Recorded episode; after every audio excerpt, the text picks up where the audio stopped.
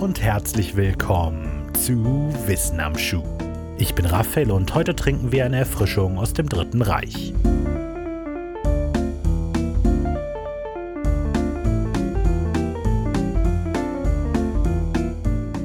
Wusstet ihr, dass Mezzomix, das Cola-Mischgetränk aus dem Hause Coca-Cola, ausschließlich in Deutschland, Österreich, der Schweiz und Finnland verkauft wird? Ich war sehr überrascht, als ich dies erfuhr. Coca-Cola-Produkte sind oft mit einem Ach echt verbunden. Wusstet ihr zum Beispiel, dass neben Fusty und Powerade auch Apollinaris und Vio-Wasser zur Coca-Cola-Marke gehören? Noch ein kleiner, vielleicht interessanter Ach-Echt-Fakt ist, dass Fanta, Coca-Colas Orangenlimonade, eine deutsche Erfindung ist. In Deutschland entwickelt und erstmals produziert. Fanta feiert dieses Jahr zudem ihren 80. Geburtstag, also herzlichen Glückwunsch. Moment. 2020 minus 80 sind 1940. Haben die Nazis damals Fanta erfunden? Coca-Cola wurde 1886 von John S. Pemberton erfunden. Er wollte damals allerdings kein Erfrischungsgetränk, sondern eine Medizin gegen Kopfschmerzen und Müdigkeit kreieren. Da er sich dem medizinischen Nutzen verpflichtet sah, benannte er seinen Sirup nach den zwei Hauptzutaten. Coca wegen des Extraktes des Coca-Strauß und Cola wegen dem Extrakt der Cola-Nuss. Heutzutage enthält Coca-Cola keine der beiden Originalzutaten mehr. Bekannt wurde Pembertons Sirup dann aber natürlich nicht wegen seiner fantastischen medizinischen Wirkung, sondern wegen des guten Geschmacks, gerade wenn der Sirup mit Sprudelwasser gemischt wurde. Dafür verantwortlich war ein amerikanischer Unternehmer, der sich 1888 die Rechte an dem Getränk sicherte und es in ganz Amerika bekannt machte. Der nächste Schritt war die internationale Vermarktung. 1919 eröffnete in Frankreich der erste europäische Apfelbetrieb des Softdrinks. Zehn Jahre später wurde in der Essener Vertriebsgesellschaft für Naturgetränke die erste Coca-Cola in Deutschland abgefüllt. Deutschland wurde schnell zum wichtigsten Absatzmarkt des Erfrischungsgetränks außerhalb der USA. Wurden im ersten Jahr nur rund 6000 Kästen des Getränkes verkauft, waren es zehn Jahre später etwa 4,5 Millionen. Hergestellt und abgefüllt in mehr als 40 eigens dafür vorgesehenen Fabriken. Hauptverantwortlich für diesen rasanten Aufstieg war vor allem ein Mann: Max Keit. 1933 begann er mit 30 Jahren seine Arbeit bei Coca-Cola und wurde schnell die rechte Hand des damaligen amerikanischen Geschäftsführers Ray Powers. Als Powers 1938 bei einem Verkehrsunfall starb, übernahm Kite offiziell den Vorsitz von Coca-Cola Deutschland. Dem aufmerksamen Zuhörer wird aufgefallen sein, dass Max Kites Aufstieg in der Firma, der wachsende Erfolg von Coca-Cola in Deutschland und Hitlers Herrschaft fast gleichzeitig begannen und anhielten. Deshalb ist die Geschichte von Max Kite, Coca-Cola und in der Verlängerung auch der Fanta-Marke ein Paradebeispiel für internationale Geschäfte zu Zeiten des NS-Regimes. Um in Deutschland nach dem Jahre 1933 erfolgreich sein zu können, mussten Firmen sich mit den Nazis arrangieren. Während zum Beispiel Autobauer Henry Ford oft mit Hitler sympathisierte und 1938 sogar mit dem Großkreuz des Deutschen Adlerordens ausgezeichnet wurde, lehnte Max Kite bis zum Ende des Krieges eine Mitgliedschaft in der NSDAP selbst unter großem Druck strikt ab. Nach allem, was man weiß, galt Max Kites Treue nicht Deutschland oder gar Hitler, sondern voll und ganz der Coca-Cola Company.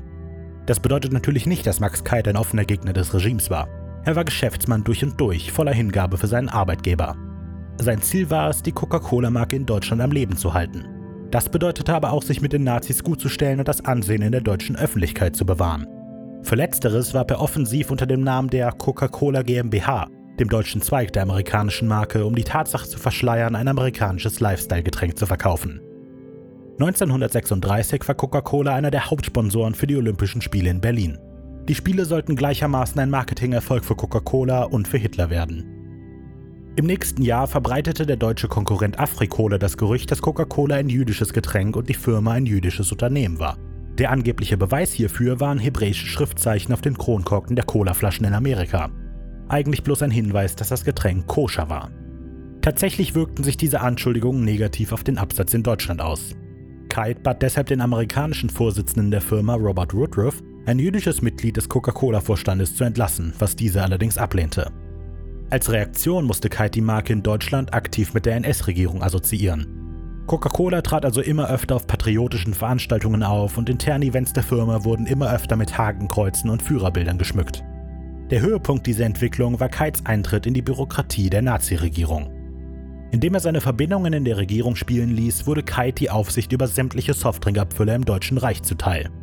So konnte er die Kontrolle über seine Firma behalten, während die deutschen Ableger von Firmen wie IBM oder General Motors von der Regierung übernommen wurden. Allen Widrigkeiten zum Trotz hat es Kite geschafft, die Coca-Cola-Marke in Deutschland am Leben zu halten. Selbst als in Europa der Krieg ausbrach, füllte er Coca-Cola ab und hielt sogar Fabriken in den neu eroberten Gebieten in Frankreich, Belgien und Italien am Laufen. Aber dann, Ende 1941, traten die USA in den Krieg ein und die ohnehin bereits eingeschränkten Lieferungen von Zutaten für das Coca-Cola-Rezept brachen vollständig ab. Coca-Cola Deutschland ging langsam aber sicher die Coca-Cola aus. Das wäre das Aus für die Firma.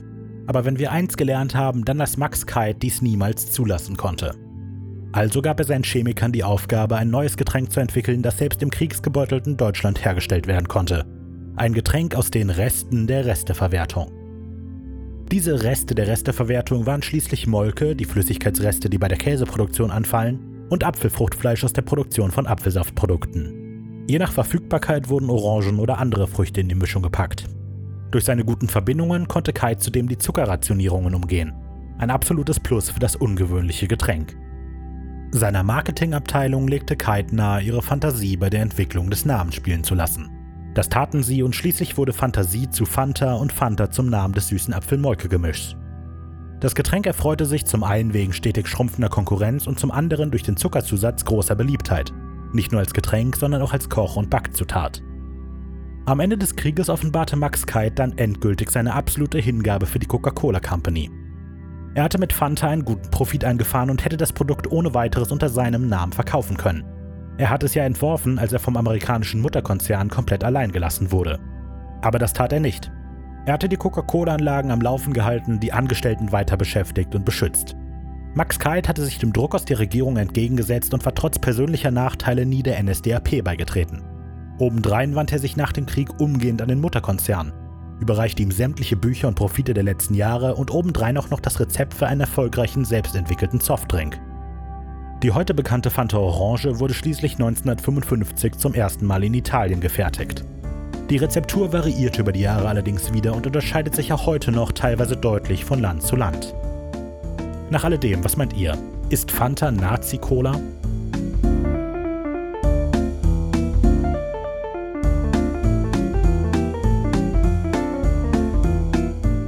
Das war eine von 20 Folgen der WAS Classics einer kleinen Auswahl von Wissen am Schuh-Episoden, die ihr über jeden Podcast-Anbieter findet. Viel mehr und vor allem wöchentlich neue Episoden gibt es exklusiv bei Podimo Premium.